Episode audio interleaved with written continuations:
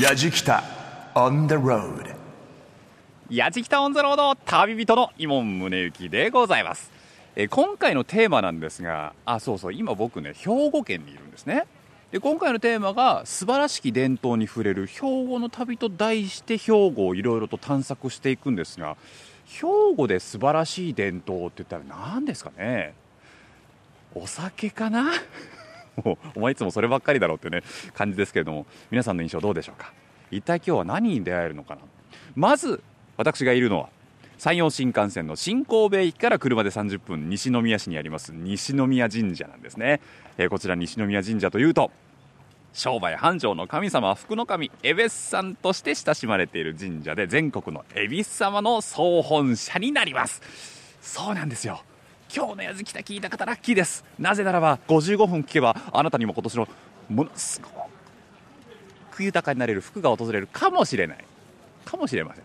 ぜひお付き合いいただければなと思います。縁起のいい神社からスタートのやじきたオンザロード。素晴らしい歴史に触れる兵庫の旅と題して伝統文化を感じながら旅していきます。今日も最後までお楽しみに。やじきたオンザロード。耳で感じる旅番組。ご案内役の松本英子です。この番組は日本全国津々浦々そこに暮らす方々との出会いを通じてその土地の魅力やゆったりと流れる時間をお届けする旅番組です。さあ今回旅のスタート地点となったのは兵庫県の南東部に位置する西宮市。旅人伊門宗行さんが訪れた西宮神社は全国の恵比寿様の総本社でお正月の十日恵比寿には毎年100万人近い人手で賑わいます。中でも特に有名なのは早朝に行われる福男選び。門が開くと同時に境内を走り一番最初に本殿に到着すると福男になれるというあの行事です。今年もテレビでご覧になったという方も多いんじゃないでしょうか。そんな縁起のいい商売繁盛の神様西宮神社からスタートしたやじきたオンザロード今回は素晴らしき伝統に触れる兵庫の旅と題して旅人の伊門宗行さんが兵庫の伝統文化を感じながら探索します。どんな旅になるんでしょうか。旅の様子は番組ホームページの動画や旅日記でも楽しむことができます。ぜひホームページをチェックしながら聞いてみてください。それではやじきたオンザロードスタートです。やじきた on the road 松本英子がお送りしているやじきたオンザロード耳で感じる旅番組。今回は素晴らしき伝統に触れる兵庫の旅と題して旅人の伊門宗行さんが兵庫県の伝統文化を訪ねます。瀬戸内海側に面している神戸といえば昔から貿易が盛んで港町として栄えてきました。その中でも神戸市の灘区から西宮市までのエリアは昔ながらの酒蔵が点在し日本有数の酒どころとして知られています。名手のあるところには名水ありと言われるように灘には六甲山から湧き出す宮水と呼ばれる天然水があって酒米の最高峰と言われる山田錦が育ちそして六甲おろしの冷たい風が利用できる環境にあったことからお酒造りが盛んになったと言われています。そんな灘の酒の歴史は古く室町時代にはすでに作られていたとかもうお酒と聞いたら黙っていられないイモンさんと、そして矢敷田一行。まずは神戸市灘区にあります沢の鶴資料館へお邪魔しました。ワクワクしますね中に入ってくると一層サンツル資料館の事務局課長の飯田智彦さんにこの資料館の中いろいろとご案内していただきましょう飯田さんよろしくお願いいあたしますどうぞこちらこそよろしくお願いいたします。入ってすごく開けた空間ですけれどもここはもともとどういった場所なんですか？あのもともと酒蔵でございました。ああのお酒を作っている場所で、あの昭和53年まであのお酒を作っておりました。あその後この資料館に、はい、資料館として公開しております。うん。まあでも本当に大変な企業努力もあって沢の鶴さんといっても全国区ですから。ありがとうございます。あのこの資料館自体では何を展示されてるんですか？あのいろいろ展示しておるんですけども昔の酒造りの道具をいっぱい展示してございます、あの木桶をたくさん展示したりですね。あとお酒を絞る装置でありますとか、はい。あの古式って言いましてお酒を蒸す装置ですね。そのようなものを展示してございますあとですねちょうど20年前ですねあの阪神大震災、震災でこの木造建築も完全に潰れてしまったんですけども、その後復旧する際にですね昔の船場といいまして、お酒を作る絞るところなんですけどもそこがあの出てまいりました。えそれこ今入ってすぐ目の前にある、はいそうここが昔の船場というところなんです。船場。はい、ははい。いお酒を絞る装置なんですこれそうなんですね。はい。かなり大きいですね、はい、あのーそれでですねなぜかよく理由がわからないんですけども地下構造になってるんですよね、うんうんうん。で看板が出てきまして、ええ。店舗10年という文字が書いてありました、今から約200年近く前にこの場所でお酒を作っとったというのが証明された貴重な遺跡となっております。もう遺跡なんですねこれね、はい。そう遺跡です。はあこのようなもものを展示してございます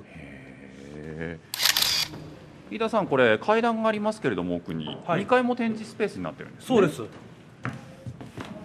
あの日本酒の作り方自体は根本となるところっていうのはやはり昔から変わらないもの変わらないいですね、あのー基本的にはいかにいい麹を作るか。もうそれだけです。いい麹を作るかそれだけですですか、はい、もちろん酵母も大事なんですけども、はい。お酒の味で一番大切なのは麹です。うーんそうなんですね。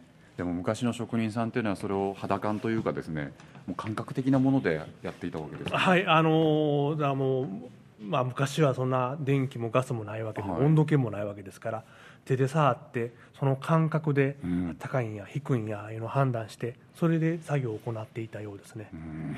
すごいですね。本当にもう職人の技というか。はい。ですよね。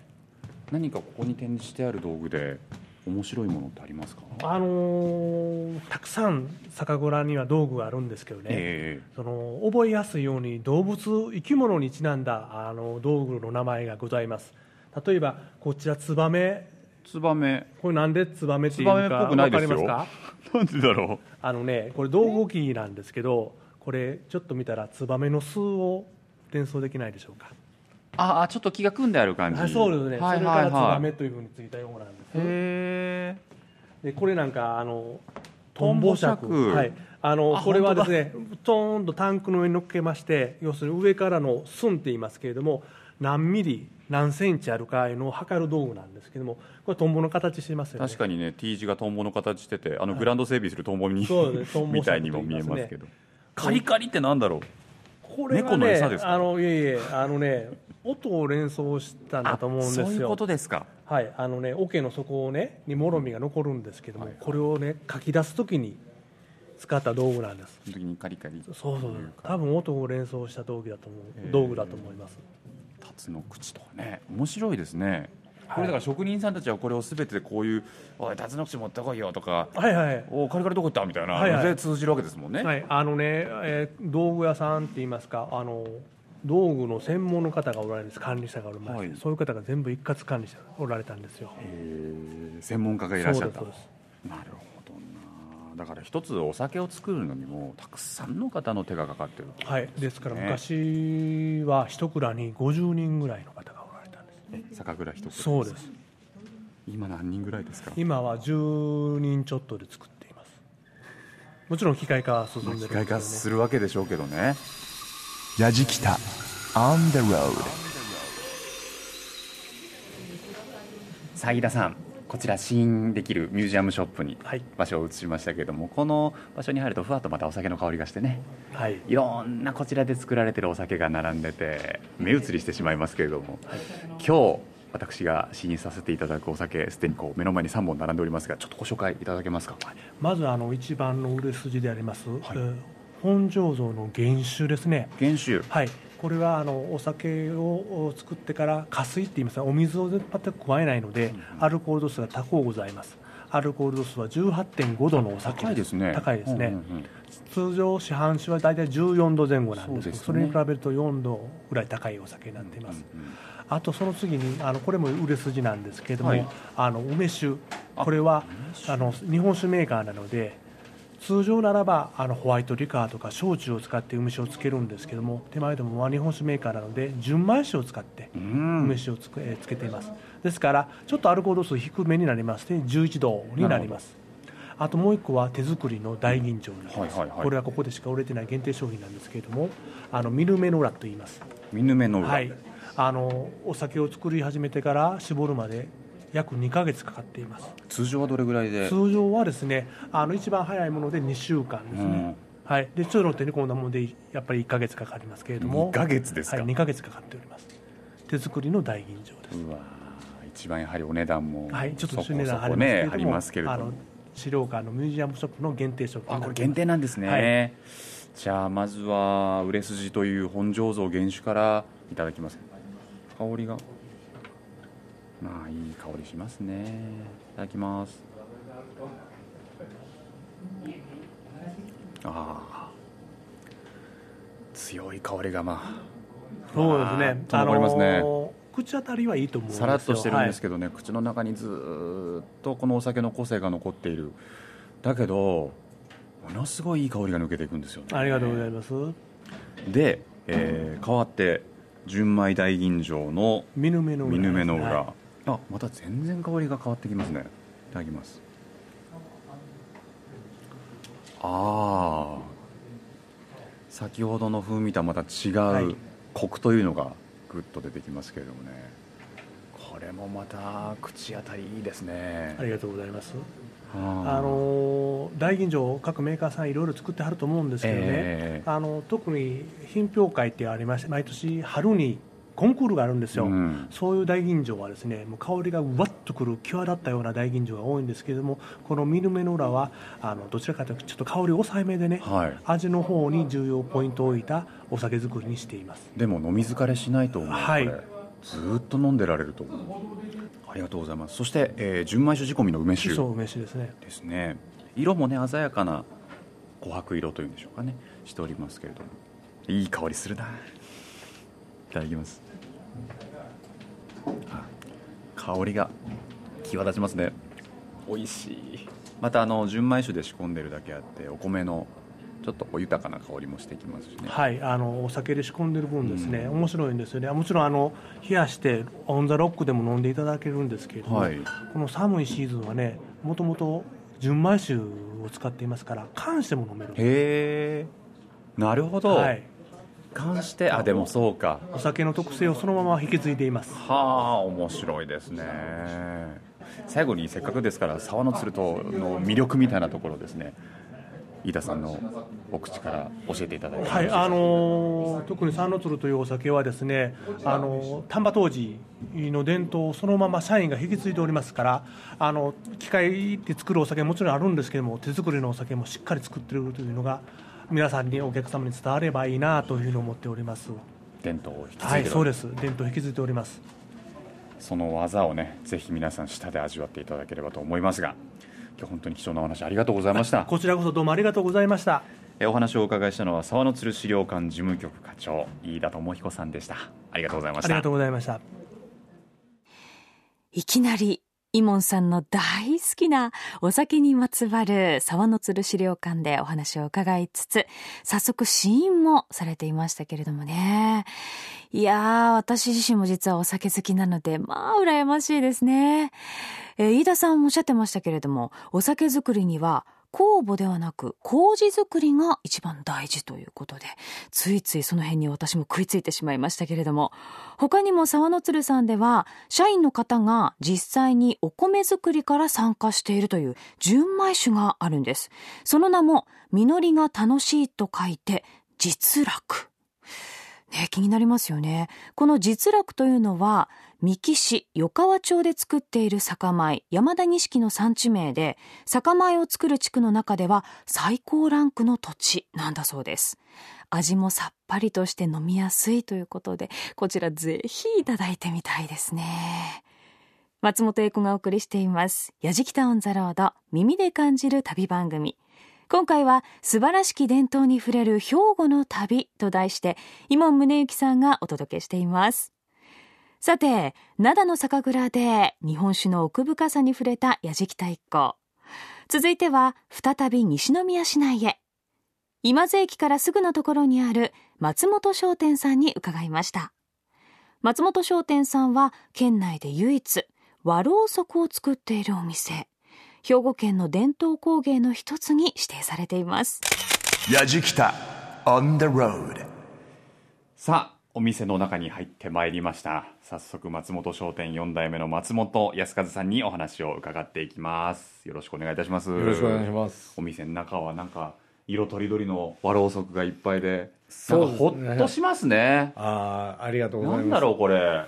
これあのこちらの松本商店さんはずっとこの和ろうそくを扱っているんですか？そうですね。あの創業はえっとなんか明治10年って聞いてるんです。僕で4代目になるんですけど、え実はその前もあって、えはい。まあ姫路にあの伊坂商店というもともと和ろうそく屋さんがあって、はい。そこで、まあ、初代のあの松本亀吉っていう人が、そこで修行させてもらってでのれん分けという形でその大阪の福島に出てきてこの創業をしたという。和ろうそくの歴史自体でもっともっと古いんですよね。和ろうそくっていうのは、ええあのやっぱり一番最盛期を迎えたのは江戸時代です。あああの室町の終わり頃にあの中国から日本に入ってきて、ええ。でまあ一番こう華やかな時代っていうのは江戸時代だったんですけど、やっぱりその当時っていうのは電気がない時代なんでね。そのこの和ろうそくっていうのはこう仏具というよりか照明器具の一つとしてそのお城の中とかそれとか遊郭であるとか、まあ、そんなこう限られた場所でないとこうろうそくっていうのは使えなかったという。うん。まあ、そういうところから結構和ろうそく残ってるのは城下町に残ってるんです。はい。通常のろうそくよりも持ちがいいというね、そうですね。あのこう炎がね一番の特徴はやっぱり揺らぐんですよ。炎が揺らぐですか、はい、あの風がなくてもこうピタッと止まってるんじゃなしにそれがスーッとこう細長くなったりこう息をしてるようにこう揺らいだり、えでろうそくのその炎の表情っていうのが、まあ、例えばこう仏壇で使っていただくとなんかそのご先祖さんとか大切やった人がこう喜んではるようなそういう雰囲気になったり、まあ、お茶席で使うとものすごく荘厳なそれは雰囲気を醸し出してくれたりとか。それがやっぱり一番の特徴ですかね。それがきっとあの、はい。庶民にも愛される一つの理由だったのかもしそうですれませんね。はいはい。絵が描いてありますよね、はいはい。この絵付けももちろん手書きです。手書きで、はい。あの4代目がやられてる。いえいえそれはあの分業制になってまして、はいはい。僕らはその和ろうそくを作る職人絵付けは絵付け職人ということで、あの文教でさせてもらってます。実はこの和ろうそく、はい。絵付け体験をはい。こちらでさせていただけるということで、はい。あのー絵付け体験もあのさせていただきますのでぜひお時間よかったら絵付け体験していただいたらと思います。僕もねうん。絵付けには自信があるんですよ。ああそうですか。それはちょっと期待してますかね。いやいやいやちょっとよろしくお願いいたします、はい。よろしくお願いします。さあ私も伝統の一端を担おうと思いましてですね絵付け体験をさせていただきたいと2階に上がってまいりましたが、えーこちらで、えーいろいろとご指導いただきます。新宅美香さんです。よろしくお願いいたします。よろしくお願いします。これあの何を使って絵付けしていくんですか？今回ははい。アクリル絵の具をアクリル絵の具なんだ。使っていただきます。やっぱ油分が多いんで水彩ではちょっと乗りづらい。飛んじゃう感じで、はい、そうです。なるほどね。この前僕覚えてらっしゃる方どれぐらいいますかね？箸置き作ったんですよ。鈴ででその時にねあのちょっと彫った文様がありますのでそれをやっぱりこう絵付けろうそくにもね描きたいなと思っております。では早速私まずその最初の一筆入魂でございますよ。いますよ。ちょっと広げんところこれやっぱりこう皆さんやり始めると集中する感じですよねきっと。そうですね。あのちっちゃいお子さんなんかは結局最後真っ黒になるぐらいまでいろんな塗って帰りますね。そうなりますよなねりますね。だってこう僕もね今年38ですけどねなかなか久しぶりですよ。こんななんか何かをこうにああ、それ言われる方も多いですね。すごい久しぶりに色を塗ったりするという作業をするって言われる方が。ベースができました。このね僕あの星のマークと、えー青いちょっと水玉っぽく作ってみたんですけど、うちの息子がねはい。水玉好きなんですよ、ああ、水玉ですね。水玉柄はが、それでねちょ水っと軽く流してますけど、はい。ちょっとなんで流すんですか 先生。一生懸命人喋ってるでしょ、はい。水玉とあのね。星が？星ね。星が好きなんですよ。クリスマスのてっぺんのってそうオーナメントね。そうなんですそうそう。ベツレヘムの星ね。で真ん中のこのマークなんですけど、はい。息子の漢字一字をもじったマークでつけてみましたがなんかもうちょっと欲しいところではあるんですね哲也君なら何を足すかね？全部赤でもう全部ガーってやっちゃお前ふざけんなよ。俺今まで何してきたんだよ。バカ言ってんじゃないよ。先生がどんな感じ？先生何にしますか？そうですね。まあ赤でガーッと。バカ言ってんじゃないよ。さあ、えー伝統工芸でございますけどもね。ろうそくの絵付け体験をさせていただきましたけれども。はいなんで笑ったんですか今？この完成品を見てなぜ笑ったんですか？すごいなと思って先生あのー袋の中に入れてもらって、はい。こう閉じてもらうとなんかちょっと製品っぽくなりましたね。そうですね。えー、そうですね。はいあの。何点ですか？あ98点です。お98点！はい。優しいな。なかなか素晴らしい。楽しかったです本当に。はい。あの集中してこんなに何か自分の作品を作るなんてことなかなかこの仕事してるとないので、はいえー没頭できました。はい良かったです。ありがとうございました。はいありがとうございます。新宅美香さんでした。ありがとうございあました。りがとうございました。松本さん。はい。絵付け体験めちゃくちゃ楽しかったです。ああそうですか。そう言っていただくとほんまに嬉しいですね。出来上がりこれです。おおちょっと見せていただいていいですか？ローなところからいきましたね。ローなところからいきました。はいはい。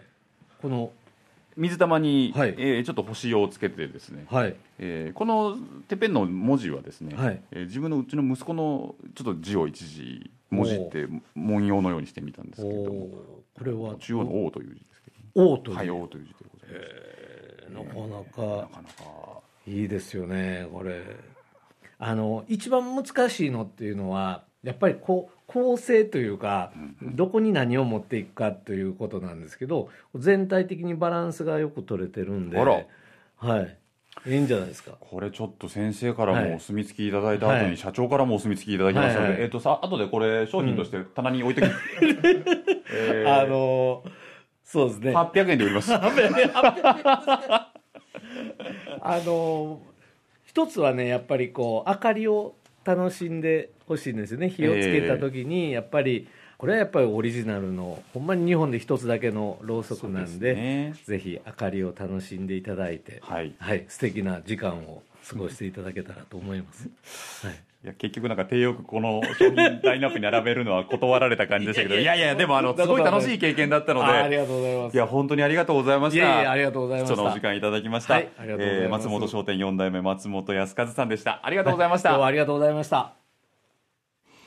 ちょっとしたコントのような絵付け作業の様子でしたけれども、そんな中で先生から98点をいただいたイモンさんのろうそく。今ですね、私の目の前にイモンさんが絵付けをした和ろうそくのお写真があるんですけれども、本当にね、ドット柄に息子さんのね、お名前がついているんですけれども、手作り感、いいですね。あったかい感じがします。あの、いわゆる太いキャンドルという感じではなくて、本当に手のひらサイズの細いろうそくでね、可愛らしいんですけれども、どんな作品に仕上がったかは、ぜひ番組のホームページでチェックしてみてください。ちなみにですね、松本商店さんでは、お花や風景が繊細に描かれたものや、お茶メーカーさんとコラボした茶殻を練り込んだものなど、様々なろうそくが売られているそうです。そしてお話をお伺いした後に、松本さんが和ろうそくに明かりを灯してくださったそうで、その明かりにやじきた以降もとっても癒されたそうです。えさて、伝統の技に感心したイモンさんとやじきた一行。この後、兵庫県唯一の焼き物の里を訪れます。やじきた on the road 松本英子がお送りしています。やじきたオンザロード。耳で感じる旅番組。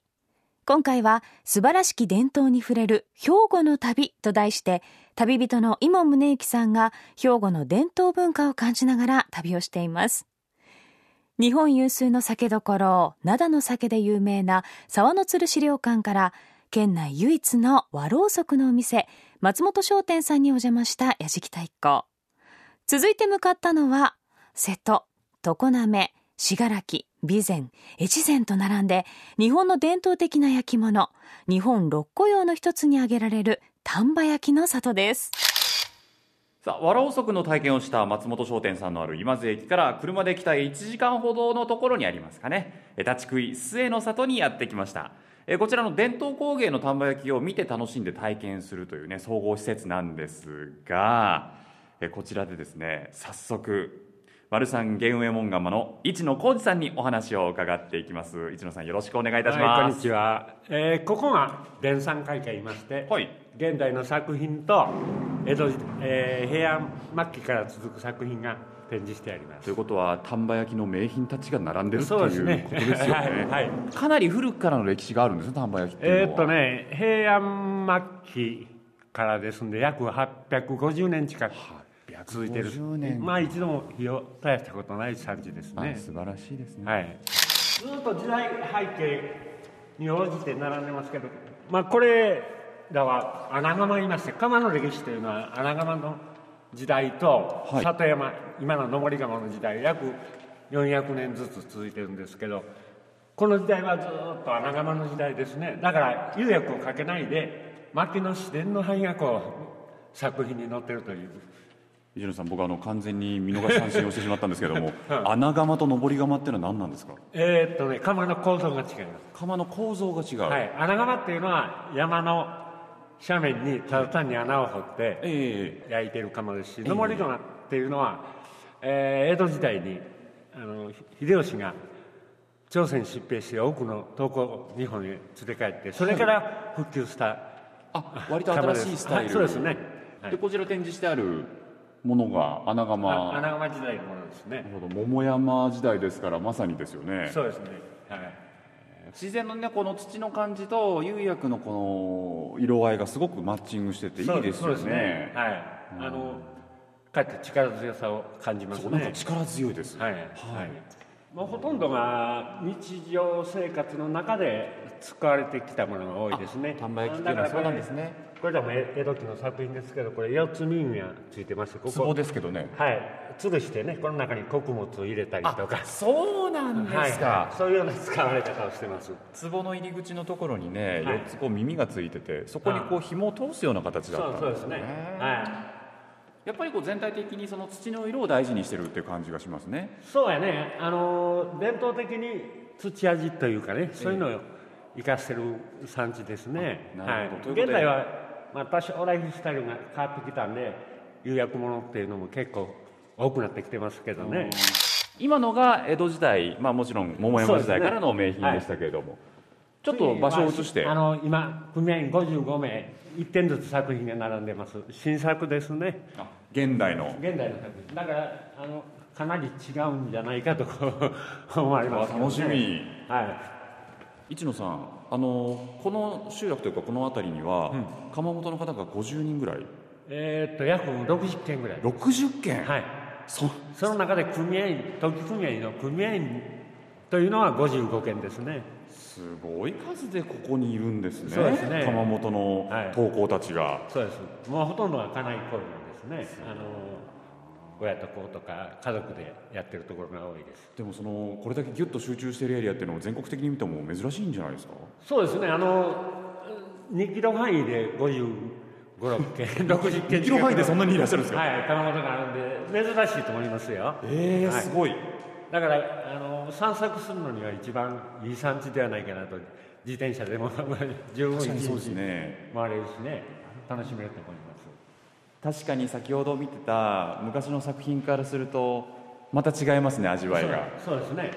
これ息子の作品ですね。ゲームが市野さんの息子さんの市野太郎さんの水玉大鉢。これはいいですね。この水玉なんかをあしらうっていうのはちょっと現代っぽいですね。だからあの丹波の若手っていうのは丹波で技術を覚えないで他の産地で結構覚えてくるんですわだからその伝統的な従来の技法と新しい丹波焼きというのをこう 今作り出そうと逆にしてますね。さて、えーこちらですね伝産会館なんですけども1個下がって伝統工芸士さんの作品が置いてある展示室にやってまいりましたが一野さんこちらはやっぱり上の作品群を作ってらっしゃる、まあ、東工さんとは違う？組合を息子に譲って、えー OB の方が OB が。はいい。や OB とおっしゃいましたけども伝統工芸士の方々の作品ですから そうですね。もう国から認定されなきゃ。あそうです。国の認定試験を合格したものがえー今丹波で8名です8ね名いらっしゃる、はい。その8名の方の作品がここで並んでるということですよね、はい。えー一野さんも伝統工芸していそうですね。らっしゃるということでございますので8名の中のお一人でございます 例えばこれも私の作品ですけど登り窯を使った傭兵物とかね。これまはい。だからそれぞれ伝統的な仕事のものが多いです。いやー、はい。僕素人ですけど素人目に見てもやっぱり美しいですね。はいありがとうございます。すごいな あの実際にその登り窯っていうのもねはい。見せていただくこと可能ですか？あそしたら今から案内しましょうか。じゃあよろしくお願いします、はい、はい、やじきた on the road 登り窯あ見えてきました。はい、まさにこの山の傾斜を利用した形になってますね。そうですそうです。山の斜面に沿うようにしてね土のトンネルができているっていう形ですけれども。へえ。今長い。修復中です。あ今これは修復中ですか、はい、現存今使ってる窯ではこの窯が一番古くて長い窯ですね。ちなみに古さでいうとどれぐらい、えーっとね明治28年にできてますんで約130年近わくこれ昔は共同窯でした。あそうなんですね、はい、4軒5軒の窯元が共同でこう使ってたけど去年から陶器組合がこの窯を文化財として残すということで。なるほど。確かに県指定の文化財というね縦看板が出ていますけれども、丹波立ち食い登り窯と立ち食いいうねね。でこれ火を入れていくということは徐々にその火が上に上がっていくっていう感じなんですかね。そうですね。そちらがあの滝口になってますんで。滝口一番下にあるんですね。あそうです。だからここから品物を詰めて詰め終わったら小さなあの火からはい。徐々に大きくしていく。の、それで1300度近く上がってくるとその横にずーっと並行して穴が開いてます。はい。だから2人揃って声を掛け合いながらあ右と順番に左でくべていくという。だから均一に近く焼けるという、全体が1300度ぐらいになるように、はい。先ほど説明した穴窯ですと滝口が1箇所だけなんで正面がうまく焼けるけど奥の方は焼けないというような欠点があるわけやけどなるほど登り窯の場合は全体が均一に焼けるということです。すごいな。それで物もたくさん 量産できるようになったんですね、今年の秋にはこの窯を全部焼く予定うがわー見たい。じゃあもうここにいらっしゃる窯本さんたちはワクワクしてるでしょうねそれをそうそうですね。みんなで作品作ってみんなで詰めて 体験の方も含めてこうこの窯を一度上まで焼こうかという思いで。ーなるほどな、僕今日あの一野さんのお話伺ってて丹波焼きすっごい面白かったです、ありがとうございます、うん。ぜひあの全国からお越しいただいたら嬉しいですね。改めて最後になりますけども一野さん丹波焼きの魅力って何でしょう？ん魅力むつ一言で 難しいんですけども やはり自然の中のこうものづくりっていうのを私一番大事にしたいなと。この気候風土ああるいはいろんな景色そういう中で焼き物が生まれてるので、まあ、そういう心いうのは大事にしていきたいなと思っています僕これから丹波焼き手に取るときにこの風景を思い出します。ありがとうございます。より膨らむんじゃないかな、はい。ぜひ皆さんもね丹波焼き手に取っていただきたいなと思いますけれども。え貴重なおお話お伺いしたのは丸三玄右衛門窯の一野浩二さんでした。ありがとうございました。はいどうもありがとうございました。丹波焼きの里の登り窯まで見せていただきましたけれども帰りにはイモンさんやスタッフも器を購入されたそうですよ末の里の中には作品を見るだけではなく自分でオリジナルの作品を作ることができる陶芸教室や丹波焼の窯元のうち54件の作品を見て購入することのできる窯元横丁がありますここは木造の小さなブースが並んでいるので、細い路地を散策しているような感覚でお買い物ができるんだそうです。しかも丹波焼きの窯元のほとんどはお邪魔した末の里から2キロ以内にあるんです。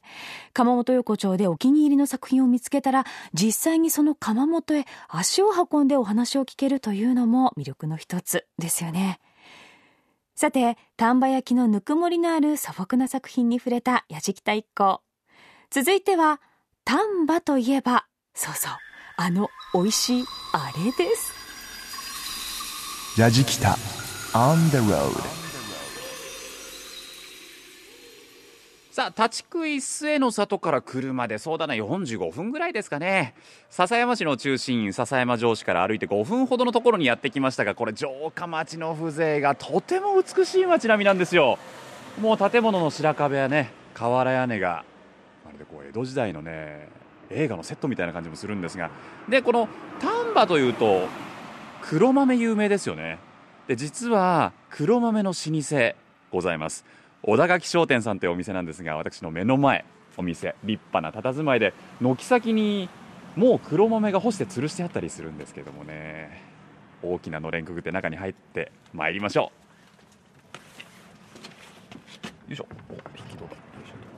もお邪魔しますいらっしゃいませ。よろしくお願いしますお越しくださいました。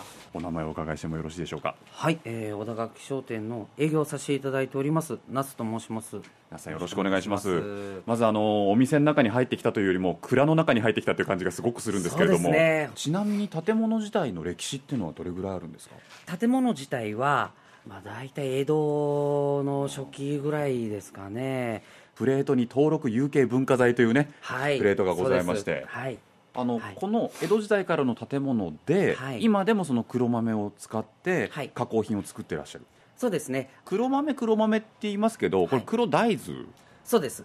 になるんですよね、はい、黒大豆ですね。あのーまあ、この黒豆自体は枝豆の時期に、まあ、要は収穫をして、ええ。まあ、乾燥させて、そうか枝豆の時期に収穫しちゃう。だから最初のお豆の色は？一番最初はもう皆さんがあのー食べられる枝豆の緑色緑色なんとですよね一緒です。はいそ。れが乾燥していって、はい。黒くなっていくんですか？そうなんです。そうなんですね、はいあのーどうでしょうか？ちょっと商品もご案内していただけますか？はいろいろ並んでおりますけれどもそうですね。えやはり大田垣商店としては、まあ、あの乾物としての黒豆はもちろん販売はさせていただいてるんですけども、えはいあのなかなか皆さん食べられたことないものをぜひ今日はちょっと、ね、食べていただきたいなと。試食をはい。させていただける、はい。何ですかちなみに？こちらがですねドライパックという商品で、はい。蒸し豆。あ黒豆の蒸し豆をぜひちょっとお召し上がりいただきたいなと。い。いですか？はい。袋入りになってるからね非常に食べやすいそうですね。けども。はい。どうぞ。いいただきますか？ちょっとじゃあいただきます、はい。このままで。はい柔らかくてうまいですね。ありがとうございます。結構あの男性の方でしたらあのおつまみにしていただけるこれめちゃめちゃうまいですね。ありがとうございます。こうやって蒸し豆ってこう皆さんあまり食べられた食べたことないいですね。ないと思いただその柔らかさと風味ははい。本当に豆そのもの、そうですね。うん。ちょっとちょっとだけあの塩気というかそうですね。もほんのりほんのりね。味をつけさせてもらってて。あのね上手に蒸し上げたお豆の味っていうんですかね。あありがとうございます丁寧な味がしますよ。ありがとうございます。ふわ膨らむわそうなんですよもうこういうのはぜひあの通年販売しておりまして、やっえぱり皆さんお正月のイメージがねすごい強いので。えあ確かに。でもこれだとね本当にそうなんです。どうでしょうね。やっぱりこう兵庫の灘のお酒なんかに合わせるのもよしでしょうしあーそうですね。いねいですね。いいと思いますね、はい。伝統に伝統を重ねていくみたいなねはい。感じでも絶対いいと思うな。ありがとうございます。いや恐れ入りましたいえありがとうございます。本当に美味しいです。どうでしょうあのね黒豆のレシピなんかはい。那須さんがおすすめするものがもしあれば。そうですね。あのーやはり皆さんがよく食べられるお正月の時期っていうのは結構皆さん調理しにくいっていうのが時間がかかるっていうのが、あるので一晩水につけなきゃいけないそうなんです。はい、実はあの圧力鍋おを使用していただいて作っていただくと時間もかなり短縮されるんですね。大体もう本当に、まあ、20分40分ぐらいですかね。でできちゃいます。なるほど。すごい柔らかい煮豆。まず、まあ、この煮豆というものをぜひ皆さんに調理をしていただくところからですねぜひおすすめをしたいなというふうには思ってるんまです。ず身近にしてもらうっていうことですよね。はい。贅沢をしながらっていうことですけれどもね。あとなんかこういう入り豆なんかもですね。もうそのままご飯と一緒に炊いていただくだけでうん。黒豆ご飯として美味しそう。食べてもらえるので。いやーこれはもう僕びっくりしました。来て食べてよかったです。ありがとうございます。いや今日は貴重なお話ありがとうございました、はい、ありがとうございます。えお話をお伺いしましたのは小田垣商店の営業那須慎太郎さんでした。那須ありがとうございました。ありがとうございました。さあ素晴らしき伝統に触れる兵庫の旅と題して巡ってきたやじきたオン・ザ・ロードエンディングは先ほどの小田垣商店さんから車で23分ですかね、えー、笹山の商業の中心として栄えた河原町妻入商家郡という場所にやってきたんですけれどもこれあの昔の商家のね立ち並ぶ本当に風情のある路地なんですよね。あの白壁のお屋敷が並んでてですね瓦屋根も本当なんか江戸時代の風情なんですが。伝統に触れる兵庫の旅っていうとねちょっと堅苦しいかなって思いながらだったんですがその伝統を守っていて受け継いでいく方々が本当に笑顔で楽しんでやってるんですよね。素晴らしき伝統本当にそこにその名に恥じぬ本当にたくさんの素晴らしき伝統がありました兵庫の旅。ぜひ皆さんも同じように足を運んで。美味しい黒豆日本酒に舌鼓を打ってみてはいかがでしょうか。というわけで「やじきたオン・ザ・ロード」旅人は伊門宗行でした。やじきた on the road. Grooves and moves your day. 松本英子がお送りしてきました「やじきたオン・ザ・ロード」耳で感じる旅番組。素晴らしき伝統に触れる兵庫の旅いかがでしたでしょうか？今回のイモンさんの旅でこれまで知らなかった兵庫県の伝統を知ることができましたが、これからもそれぞれの技術、伝統を次の世代に引き継ぎながら、ぜひ続けていってほしいですよね。さあ、今回の旅の様子は番組ホームページの動画や旅日記でもお楽しみいただけます。また放送終了後は、ポッドキャストでも配信をしていますので、ぜひチェックしてみてください。アドレスは www.jfn.jp スラッシュやじきた。www.jfn.jp スラッシュやじきた。やじきたオンザロード耳で感じる旅番組。ご案内役は松本英子でした。